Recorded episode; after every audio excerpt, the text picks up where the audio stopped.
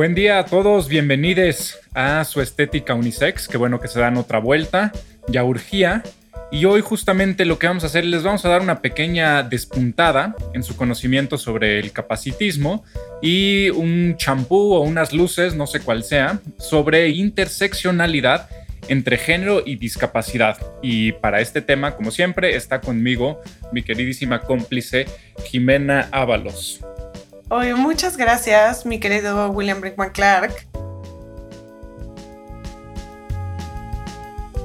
Estética Unisex, con Jimena Ábalos y William Brinkman Clark. Disponible en todos los lugares donde puedes escuchar un podcast. Estoy muy feliz hoy porque está con nosotros una persona que yo quiero y admiro muchísimo, que es una abogada Mariana Díaz Figueroa.